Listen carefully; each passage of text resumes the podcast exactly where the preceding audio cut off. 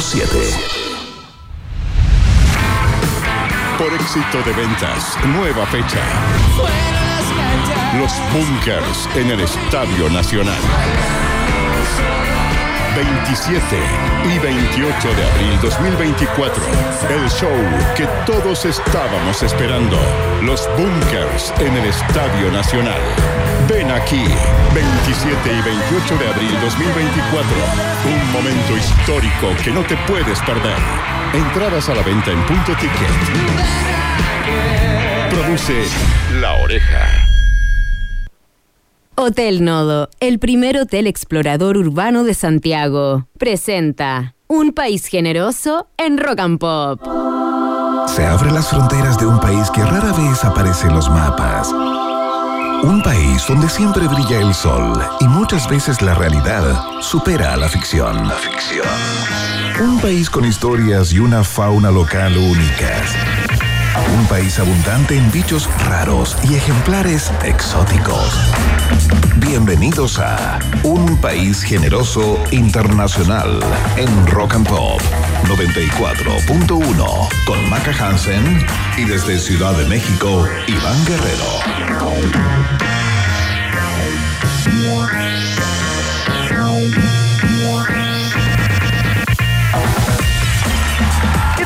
Están, ratitas y roedores? Comenzamos de inmediato el programa final de esta semana. eh, para Chile y el mundo, por supuesto, a través de todas las plataformas de Rock and Pop. Es el país generoso internacional ya en el aire.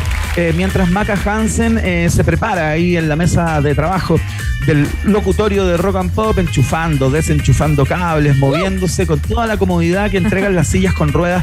Qué ricas son las sillas con ruedas. Qué Un día deberíamos hacer una competencia y con y, y- y ver quién llega más lejos tirándose por las sillitas.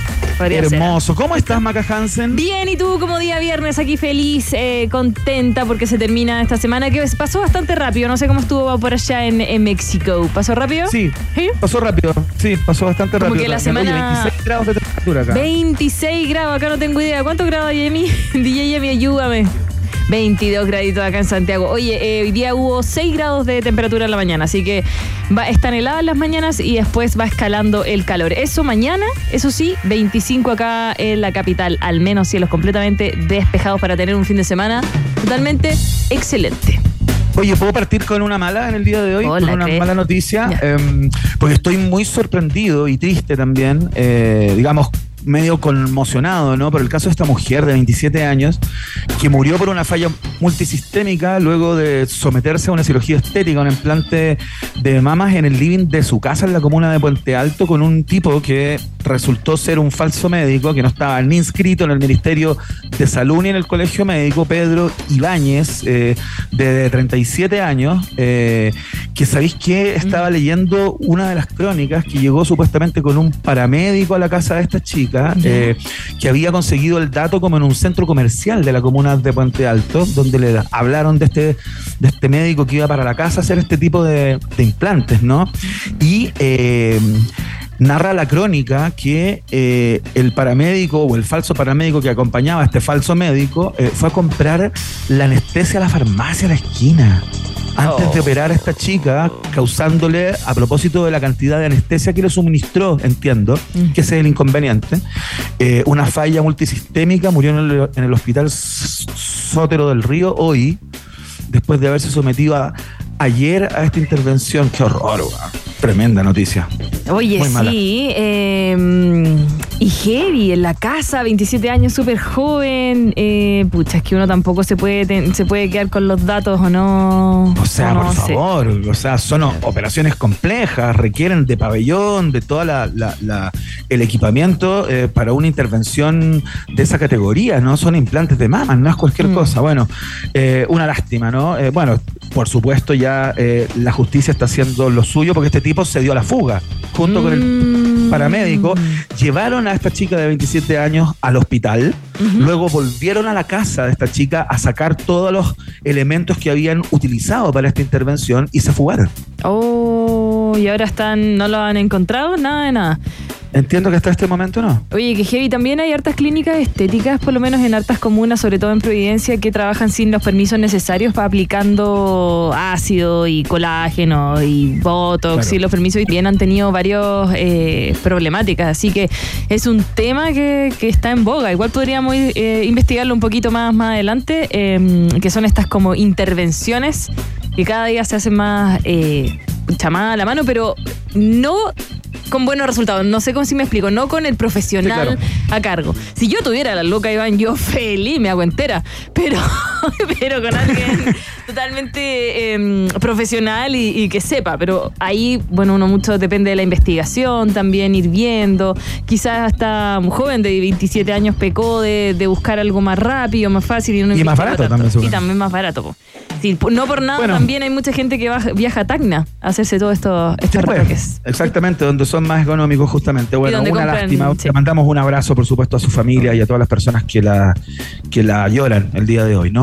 Oye, eh, tenemos un programa muy interesante en el día de hoy, Maca Hansen. Vamos a estar conversando, entre otras conversaciones, ya las vamos a especificar todas, con el astrónomo y conductor del podcast Conversemos de Astronomía, Juan Carlos Beamín, eh, que nos va a estar contando acerca del Extremely Large Telescope del Observatorio Europeo Austral, que está en construcción, fíjate, en, eh, en la región de Atacama, en Chile. eh, y sabes tú que es el telescopio eh, con el espejo más grande del mundo. No hay ningún lugar en el planeta donde haya un telescopio que tenga la capacidad que va a tener este, ¿no? Y queremos saber justamente, claro, cuáles son sus alcances, cuáles son sus gracias, cómo Mm. va el proceso de construcción y cuándo va a empezar a, a funcionar y de qué manera, porque ocurren muchas veces que este tipo de colaboraciones entre diversos países para construir estos observatorios realmente punta, eh, Chile como que queda mirando, ¿no?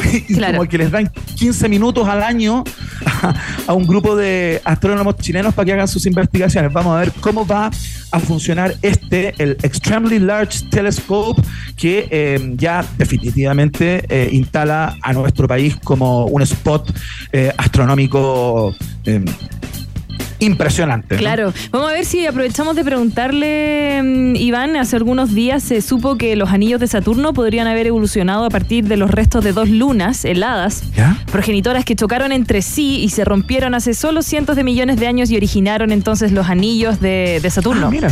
Sí, eso se espera, que fueron unas dos lunas y fue el último, último descubrimiento. A ver si nos da el Bueno, tiempo. quién sabe, con este telescopio quizás vamos a poder llegar a e- ese momento. Eh, Mira, ¿Quién mira, sabe? Nunca se sabe. ¿Quién sabe? Bueno, también vamos a conversar en el día de hoy, en este viernes, con María Paz Morales. Eh, vamos a conversar sobre la feria, la primavera del libro que se va a instalar aquí en Providencia, de hecho, en el Parque Inés de Suárez, el próximo 6 y 9 de octubre, aprovechando el fin de semana largo.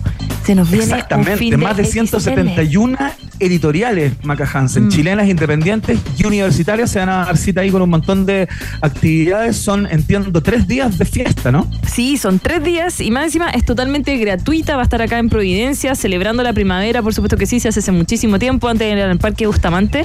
Así que ahora cambió de sede. Un momento en donde convergen las editoriales, hay descuento, pero también están los mismos escritores, en donde tú los puedes escuchar, puedes conversar. Va a haber, de hecho, como una lucha de ilustradores. A ver, le van a decir, ya, dibújense un edificio. ¡Ay! Dibujando todo ahí rápido. Va a estar bien, bien entretenido. Vamos a conversar de eso en un ratito más en esta tarde aquí en Un País Generoso.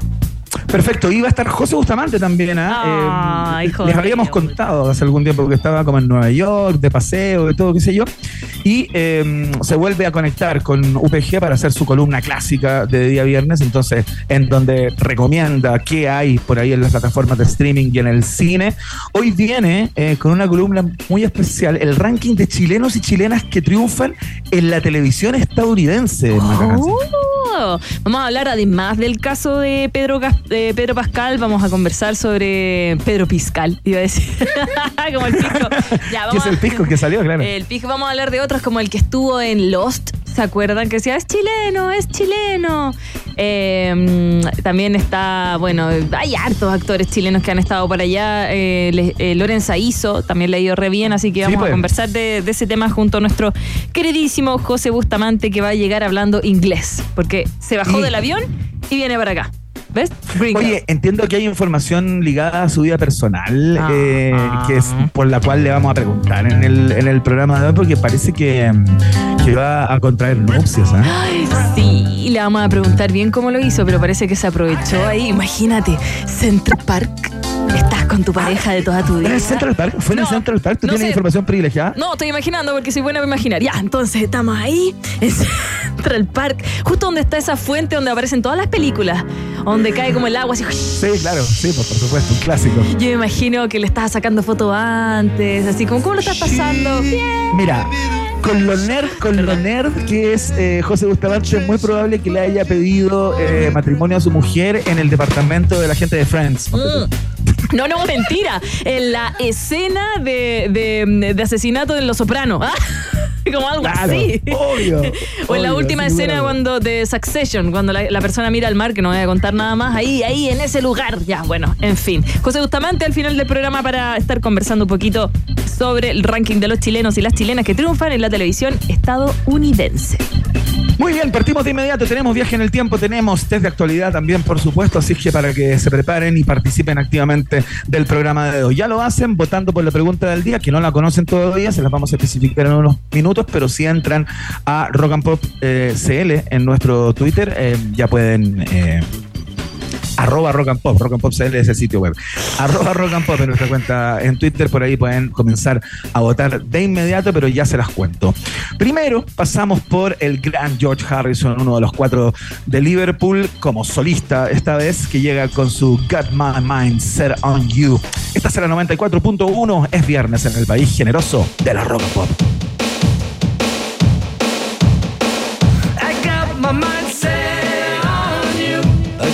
My mind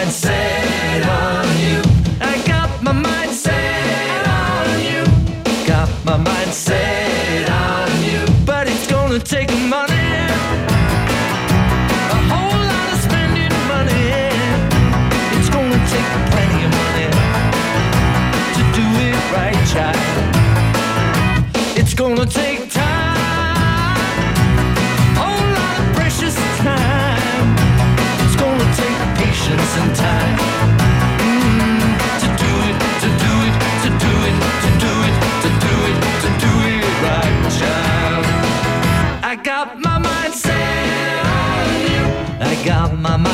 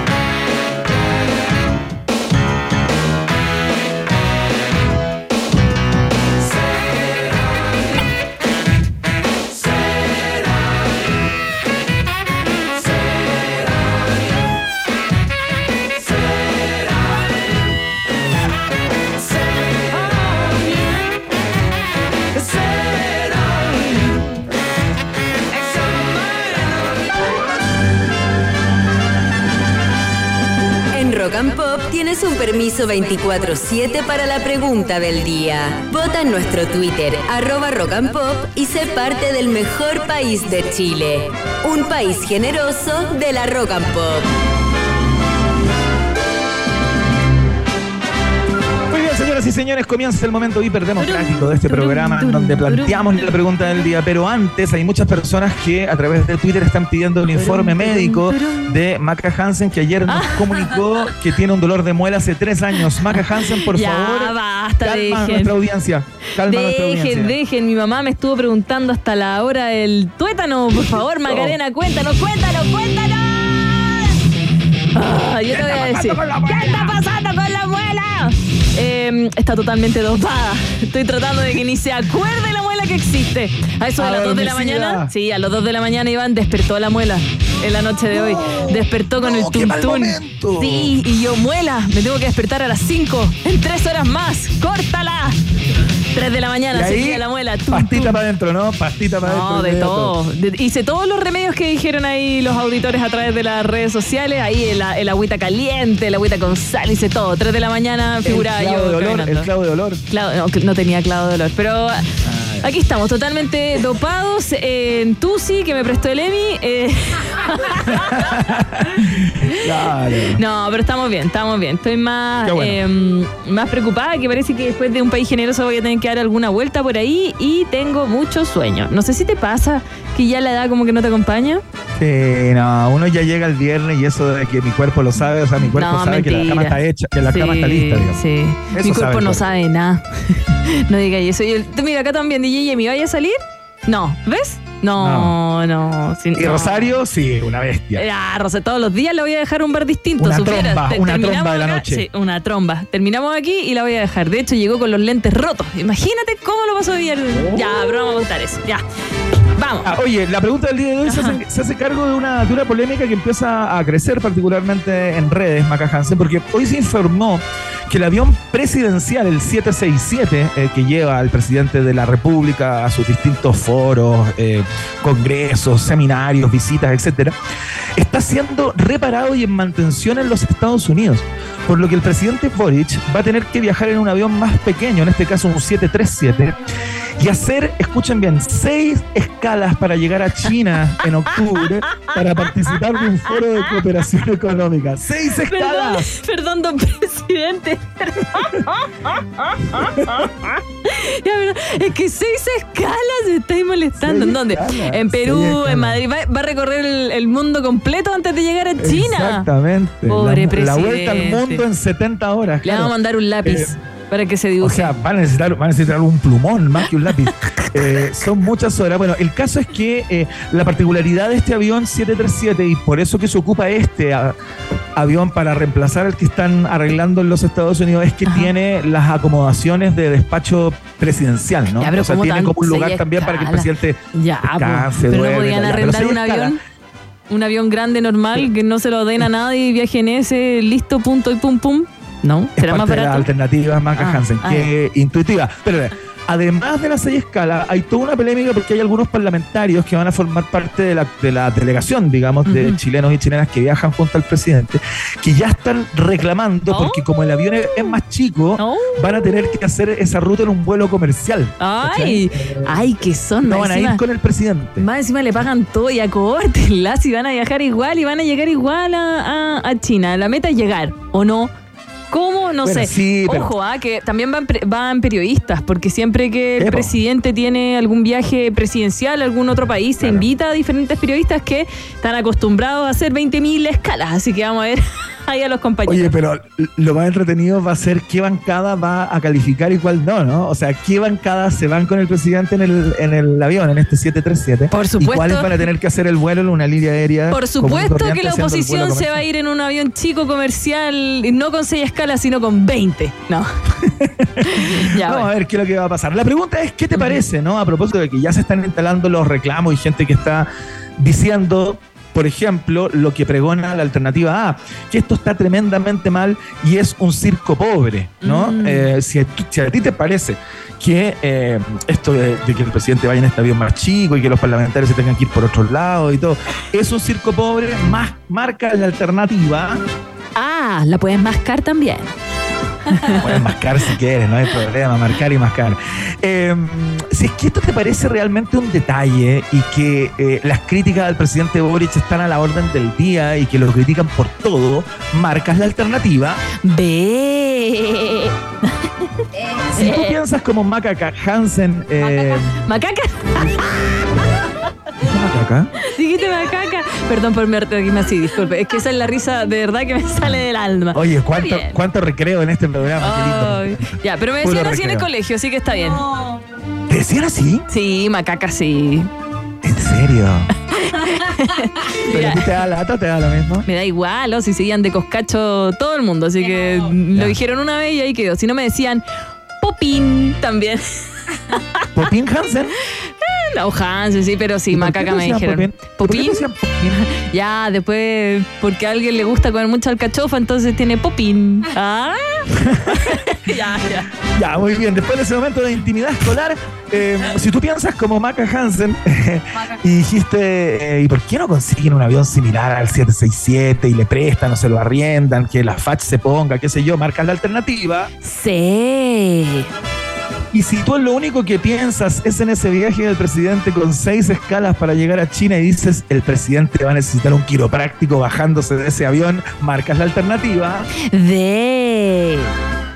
Muy bien, ya lo sabes, ya está planteada la pregunta del día, entonces votas a través de nuestra cuenta de Twitter, arroba rock and pop con el hashtag un país ge- generoso para que te podamos leer, por supuesto, al final del programa. Ya lo saben, ya Vox Populi. Box Day en un país generese. Oye, Iván, cambiamos la canción. La cambiamos completamente porque nos están anunciando que hay tacos en todo Santiago. En todas partes. Así que queremos mandar un ánimo porque es día viernes y sabemos, sabemos que está complicado. Hace calor en la calle. El aire acondicionado está malo y el de adelante le está dando la pasada a todos los autos. Dime. Dele uno y uno, uno y uno. Así que con ese ánimo, DJ Yemi nos trajo a Survive. Esto es Eye of the Tiger. Survivor. En la 94.1. Sobrevivimos a este viernes. ¿A quién le pagaron? Levante la mano. ¡Oh!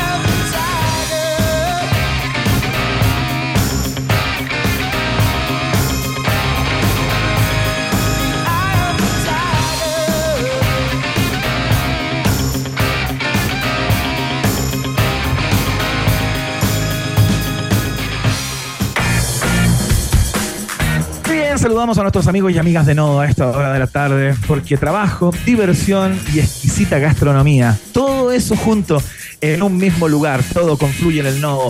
Si tuviste una jornada agotadora, si estás exhausto o exhausta, puedes quedarte en su hotel y disfrutar de todas las comodidades de las exquisitas habitaciones que son funcionales, son tremendamente tecnológicas y para qué te voy a hablar de la calidad de los plumones, las almohadas y todo aquello. Nodo lo tiene todo. Hotel Nodo Suecia 172 Providencia. Más información en su cuenta de Instagram, arroba Hotel Nodo. Hotel Nodo es el hotel del país generoso que va a la pausa, Maca Hansen. ¡Uh! nos vamos a una pausa y ya volvemos porque vamos a tener nuestra primera entrevistada en unos minutitos más para conversar sobre esta feria de la primavera del libro en el Parque Inés de Suárez, que es completamente gratuita aquí en Providencia, en, la- en- en Santiago. ¿Ya? Una pausa y volvemos. No te separes de la 94.1. Después del corte, Iván Cantinflas Guerrero y Maca Cuatro Dientes Hansen vuelven con un país generoso internacional en Rock and Pop. Tem- tem- tem- Temperatura. Rock. Temperatura. Pop. Temperatura. Rock and Pop. En Pucón 17 grados, y en Santiago. 21 grados. Rock and Pop. Música 24-7. Si quieres una mirada más verde y sustentable de la realidad, y si te gustan las tardes y terrazas al aire libre, Acompáñame de 4 a 6 de la tarde con canciones frescas, noticias sustentables y también los lugares que tienes que conocer esta primavera y verano. Todo esto junto a la actualidad precisa y la mejor música. escucha Rock and Pop con Natalia Reyes. De lunes a viernes de 4 a 6 de la tarde. Solo Rock and Pop y rockandpop.cl 94.1. Música 24-7.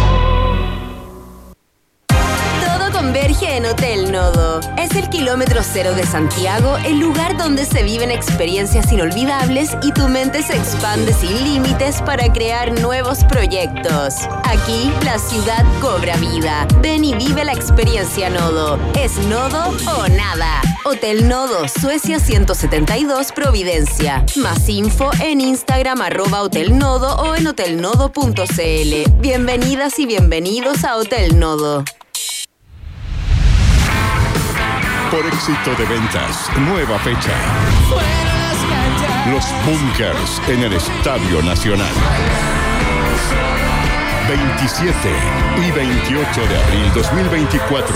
El show que todos estábamos esperando. Los Bunkers en el Estadio Nacional. Ven aquí, 27 y 28 de abril 2024. Un momento histórico que no te puedes perder. Entradas a la venta en punto ticket. Produce La Oreja. ¡Pow! ¡Boom! ¡Splash! Ya falta menos para que te encuentres con tus héroes y juegos favoritos en la Comic Con Claro 2023.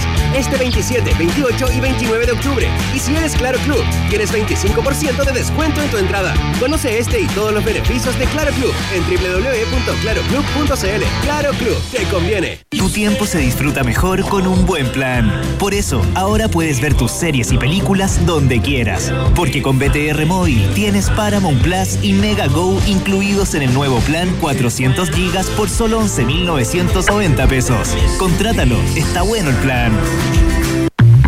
Se viene la segunda edición de Mercata, sábado 11 de noviembre. La fiesta que lo combina todo. Viñas Boutique, Mercado de vinos y cata. restaurantes, Bermuterías. cervecerías y destilerías independientes y de baja producción. Tiendas de vinilos. DJ Set, Radio en vivo y fiesta de cierre. Mercata 2023. Sala Omnium y Sala Gente. Apoquindo 4900. Entradas y copas a la venta en punto ticket. Aprovecha la preventa hasta agotar stock. Mercata, la fiesta que lo combina todo. The Hives vuelve a Chile. 27 de noviembre, Teatro Caupolicán, 20-30 horas. Tras una década en silencio, la banda tiene un auténtico renacimiento junto a su nuevo álbum The Death of Randy Fitzsimmons. Una noche inolvidable en la que además se lanzará la nueva edición del libro blanco del rock. Entradas disponibles por sistema.ticket y boleterías del teatro. Ya lo sabes, The Hypes en Chile. Lunes 27 de noviembre en Teatro Caupolicán. Iván El Chavo Guerrero y Maca Yayita Hansen continúan agregándole una generosa porción de Chile a un país generoso internacional en Rock and Pop. Les contábamos al, principio del programa de hoy, vamos a hablar de libros, o más bien de instancias de promoción de la literatura, de la escritura, de la gráfica, del diseño, eh, porque vamos a, mm, a darle vuelta a una de las ferias más eh, connotadas de nuestro país, me refiero a la Feria Primavera del Libro, que en su duodécima versión se va a instalar ahí en el Parque Inés de Suárez, en la comuna de, Pro- de Providencia, y va a convocar eh, y dar a conocer el trabajo de más de 170 editoriales chilenas independientes y universitarias. Eh, estamos con la presidenta de la Unión de Editoras Experimentales, mira qué lindo eso, le vamos a preguntar. Editoras Experimentales y de Editoriales de Chile, Maca, ¿quién engalana el estudio de UPG hoy? Estamos junto a María Paz Morales Mujica, también ella es pintora de profesión, así que bienvenida acá. Todas las artes están en la 94.1 para conversar de este espacio que entrega eh, la primavera también y el mundo de los libros que cada año, Iván, déjame decirte, tiene más adeptos, cada vez se llena más. Además porque es un panorama gratuito. ¿Cómo estás? Hola, muy bien, muchas gracias por la invitación. Hola Iván. ¿Qué Hola querida, eh. bienvenida. Allá en México, supongo que allá la industria del libro es una cosa que estornuda y sale el libro. En llamas. sí. Sí, claro, y está lleno de librerías y editoriales y muestras y ferias. Bueno, pero tanto como, como en Chile. Exactamente, no tenemos mucho que envidiar. Eh, claro, tal cual. Esta es una Sí. feria, estábamos conversando fuera de aire eh, y contaba María Paz justamente de la cantidad de, mm, de editoriales y del trabajo editorial que se ha ido sumando eh, al- a este ecosistema, ¿no? De la cual tú eres en una de sus patas la presidenta. Cuéntate un poco qué está pasando en el último tiempo y uno ve cómo surgen, ¿no? Editoriales nuevas de lis- distintos géneros, eh, súper es- especificadas también en, en- en ciertos gustos eh, literarios, ¿no? Cuéntate un poco. Sí, bueno, mira, partir por eh, comentar y contarles un poco a la audiencia eh, qué es Editoriales de Chile, que es un, un gremio eh, que tiene más de 20 años, partió muy chiquitito con un grupito de 10 editoriales y esto de a poquito empezó a crecer y hubo una explosión, yo creo que más o menos en época pandémica, que se notó muchísimo y empezaron a llegar muchos, muchos, muchos socios adherentes eh, eh, a editoriales de Chile, que eh, junta editoriales independientes, que son editoriales pequeñas, de nicho, em, que bueno, trabajan distintos tipos de temáticas, no tiene que ver necesariamente con algo muy específico, pero es una forma de publicar, una forma de trabajo en una baja escala, eh, muy dedicada, eh, que se diferencia un poco a estas editoriales un poco más grandes, que son a su vez quizás más impersonales también. Claro, es como a diferencia de estas grandes eh, multinacionales, podríamos decir, y que son eh, las grandes, los grandes consorcios, que voy a decirlo con nombre, que es Planeta, Penguin Random House, eh, Urano, eh, Contra, no es Contra, pero también estas ediciones pequeñas que están saliendo en nuestro país como Neon Ediciones, Libros de la Mujer Rota, Abducción Editorial, Monta Cerdos y así puedo ¡uh! decir O sea, tanto. Eso mismo, millones. O sea, de verdad que, bueno, este último año nosotros en la asociación ahora, hoy en día, somos más o menos 160 editoriales. Todas las semanas siguen llegando nuevas eh, editoriales y eso es muy entretenido. eh, eso también como que a uno lo enriquece porque quiere decir que se está publicando Claro. Sí, de claro. todo y que está se está leyendo. Oye, María Paz, lectores, claro. Sí, eh, disculpa, pero ya. Con Iván tenemos una idea. Ya, tenemos una idea. Queremos lanzar, hacer un libro. Ah, Para las personas que nos están escuchando, dicen, oye, ¿sabéis que yo siempre he tenido buena idea, quiero hacerlo? Y claro, están estas grandes internacionales, estas ediciones, pero con eh, editoriales más pequeñas, ¿cómo se podría llegar?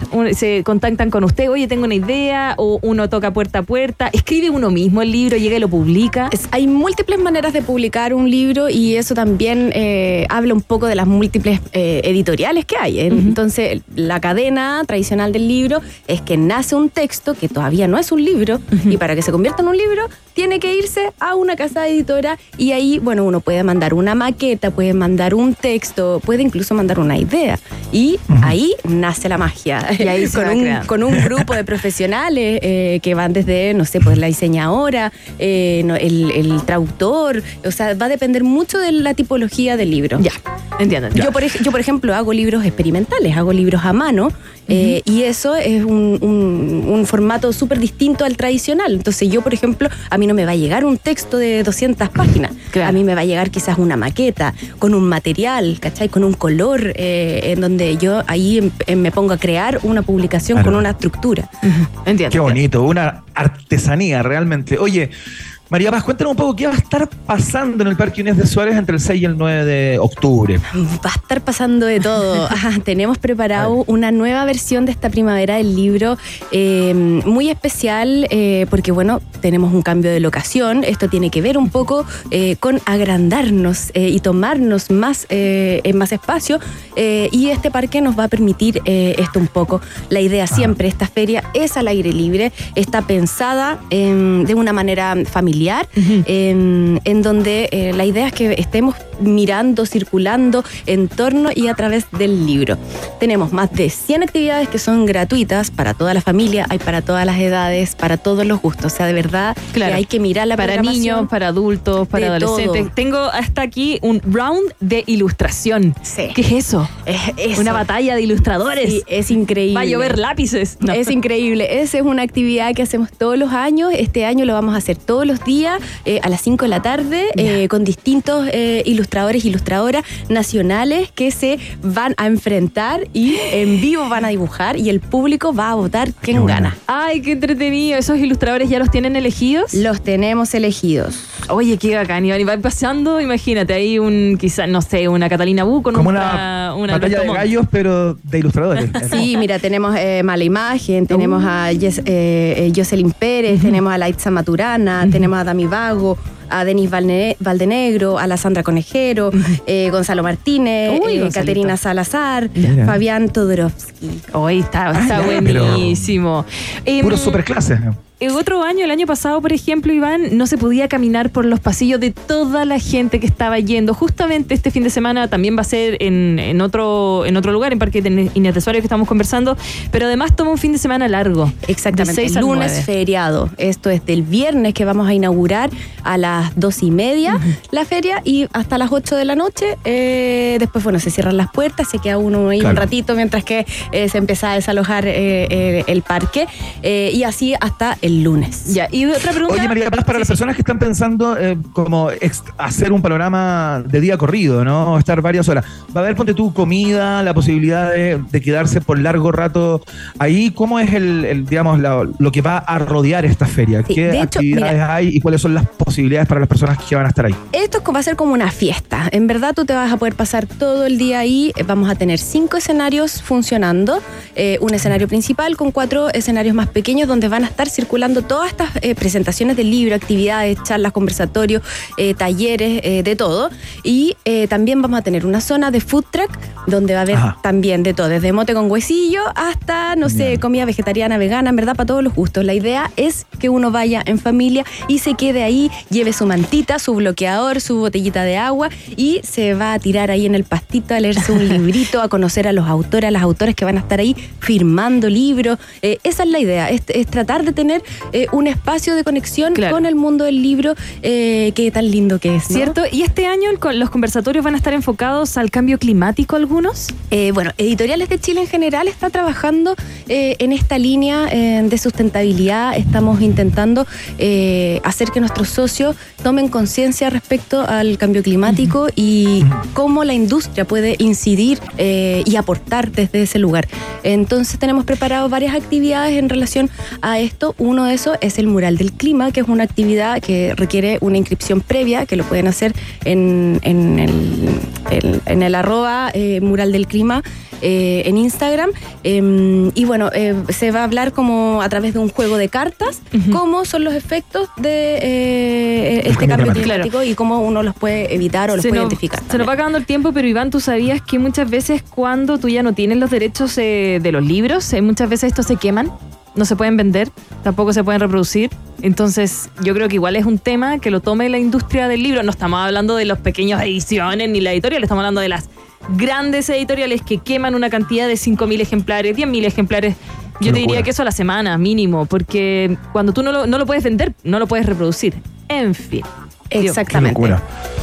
Oye, fantástico entonces, actividad, lo, lo clave acá, qué cosa más rica que las cosas gratis, la gratuidad, nada que le guste más a uno, más que contar dólares, lo que es gratis. Así es que actividad gratuita de la primavera eh, del libro, entonces ahí en el Parque Inés de Suárez, esta vez en su duodécima entrega, eh, más de 170 editoriales de distintos géneros eh, disponibles para... de partida conocer a sus autores y autoras, a los ilustradores y las ilustradoras, eh, comprar, por supuesto, eh, y tener todas estas actividades que van a estar dis- disponibles para todos y todas, además de comida, food trucks, eh, para pasarse el día ahí en plena comuna de Providencia, Parquines de Suárez. María Paz Morales Mujica, muchas gracias por la conversación del día de hoy y que les Muchas vaya gracias. increíble en esta duodécima entrega. Gracias a ustedes por la invitación. Los esperamos a todos el próximo fin de semana en el Parque Inés de Suárez del 6 al 9. Que estés muy bien. ¿ah? Oye, toda la info, arroba primavera del libro en Instagram. Ya, ¿nos vamos a la música? Sí que sí, eh, tenemos por ahí unos monos del Ártico. ¿Te gustan, Iván? Me encanta. mucho. Sí, nuestros favoritos. Esto se llama Te apuesto que te ves bien en el suelo del baile, ¿o no? En la pista del baile. I bet you look good on the dance floor. Seguimos en un país generoso internacional. Son los Arctic Monkeys que suenan bien fuerte aquí en la 94.1 rockandpop.cl. Aquí, en la mañana, en la tarde, cuando quieras.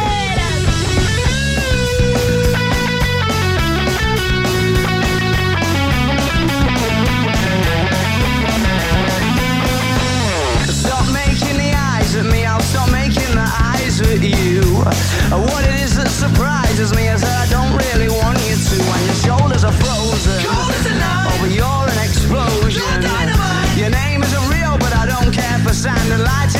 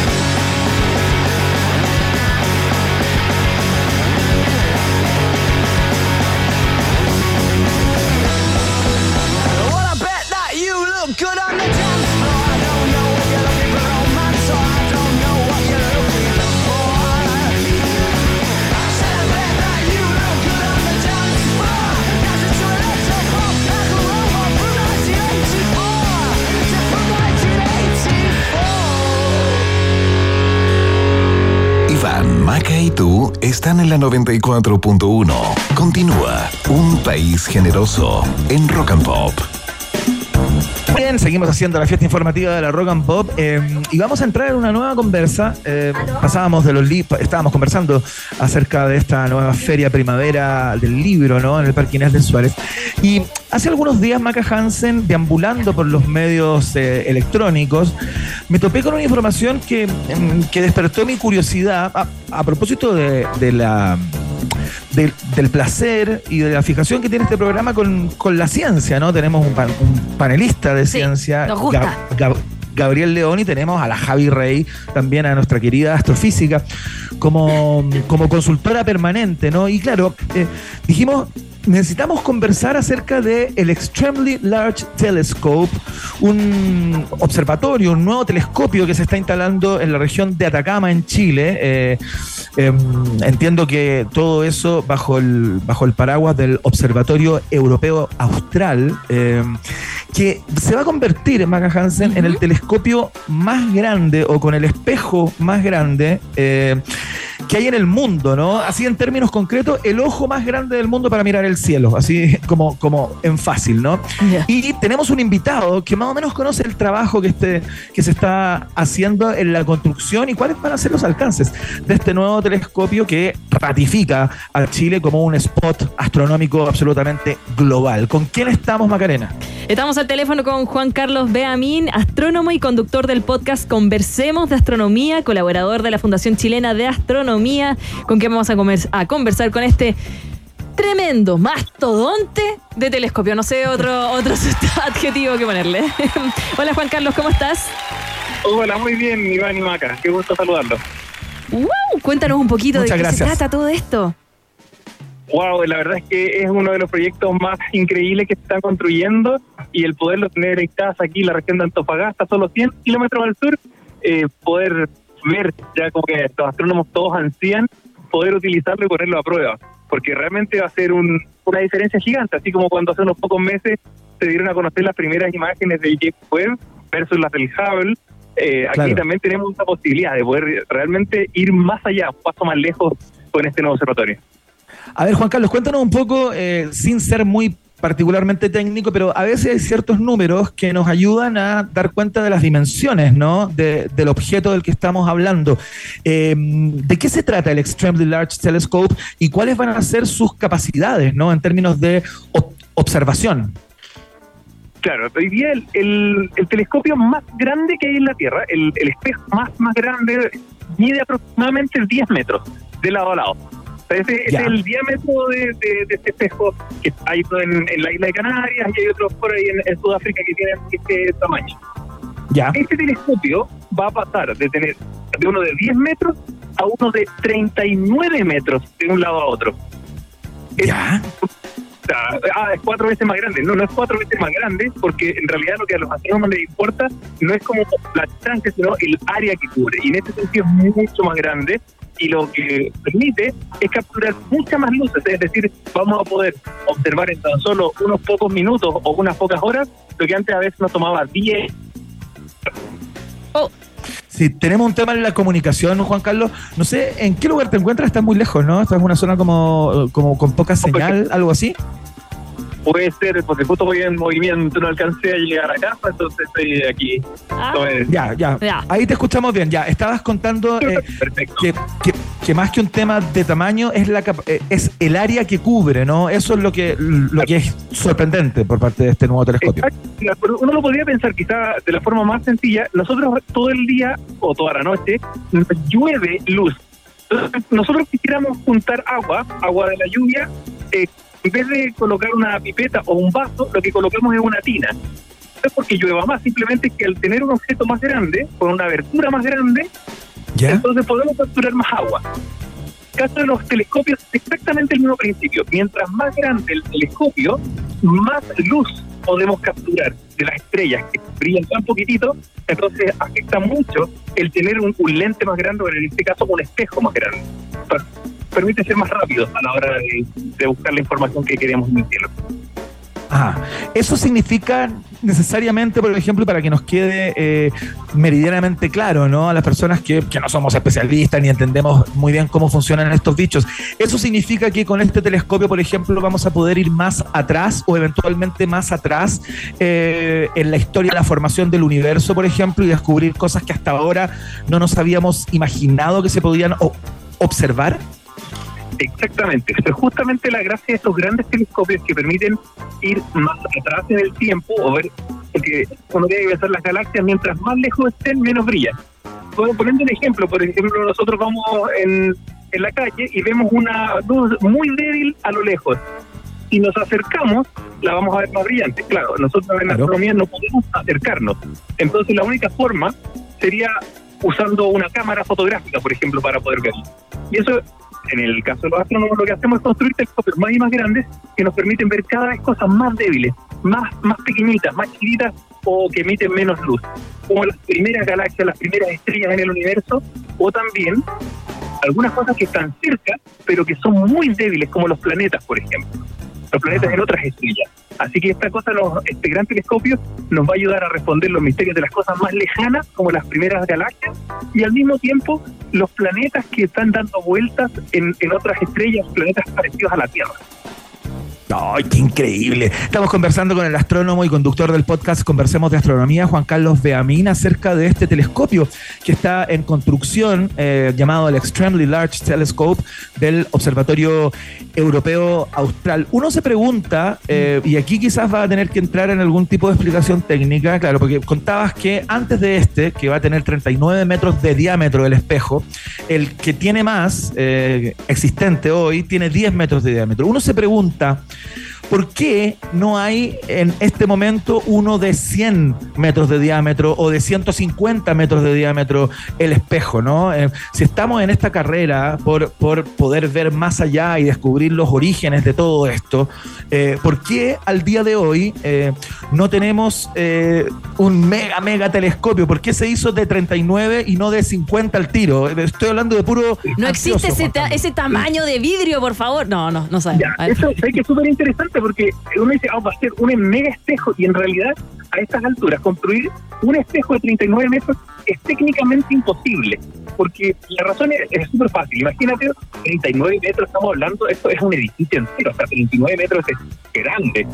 Una Sí, sola claro. pieza nosotros tenemos, el, aparte el telescopio está quieto, se está moviendo, apunta hacia arriba, apunta hacia la derecha, apunta hacia la izquierda, apunta hacia todas partes, al norte, al sur, etcétera.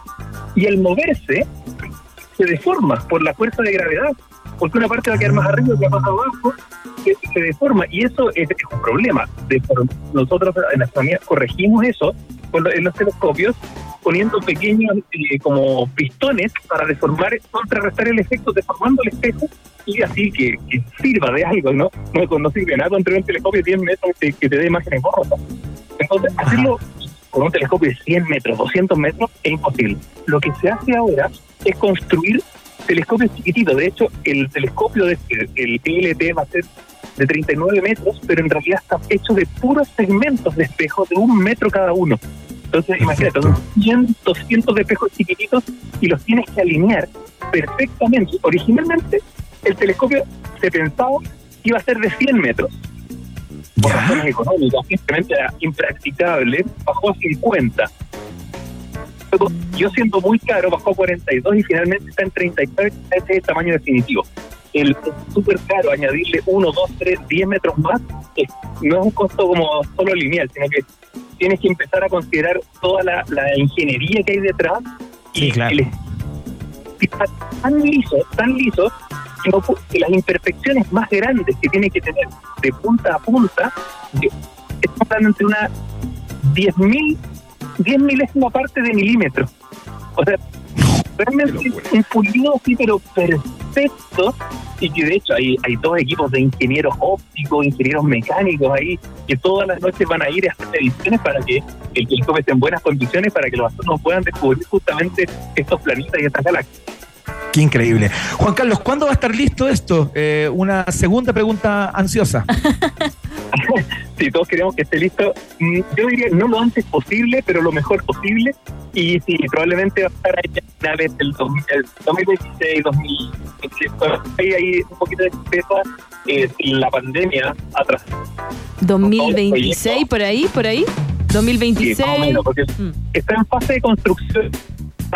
Ya ve eh, el, el avance en la gente que pasa por la carretera, ya se empieza a ver las Ay, se está perdiendo un poco la señal. Oh, No. sí, Ahí sí. ¿no? Ahí sí, Juan Carlos. Ahí sí, Juan Carlos. Sí. Perdón, perdón. Eh, no, decía que simplemente tenemos que esperar, ya se está construyendo primero esa obra gruesa, ya el, el cerro está plano, la parte de arriba tiene planado un cerro, eh, eso ya está hecho, están construidas las bases, los cimientos también, y se está construyendo ya la estructura. pero después de esto tiene que todo el proceso del telescopio mismo y de todas las pruebas ingenieriles, digamos, no queremos que lo montamos y nos pase lo del puente Caucao o cualquier otra cosa, ¿no? Queremos que funcionar a la primera y para por lo menos unos 30, 40 años.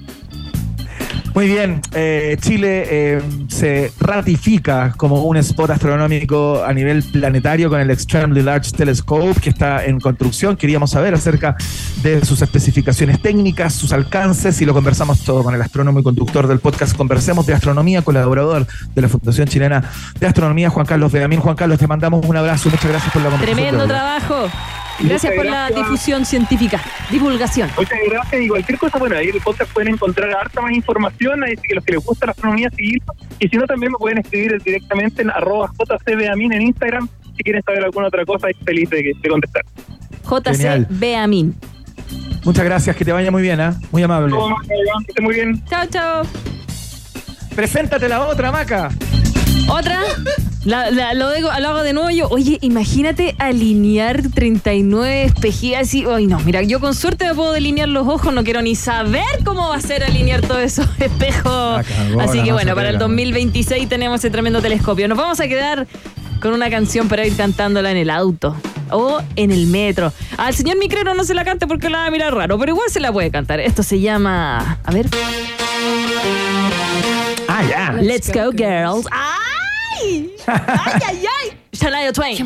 Para ti, para ti, para tú, para ta, para ti. En Rock and Pop. Going out tonight, I'm feeling alright. Gonna let it all hang out. Wanna make some noise, really raise my voice. Yeah, I wanna scream and shout.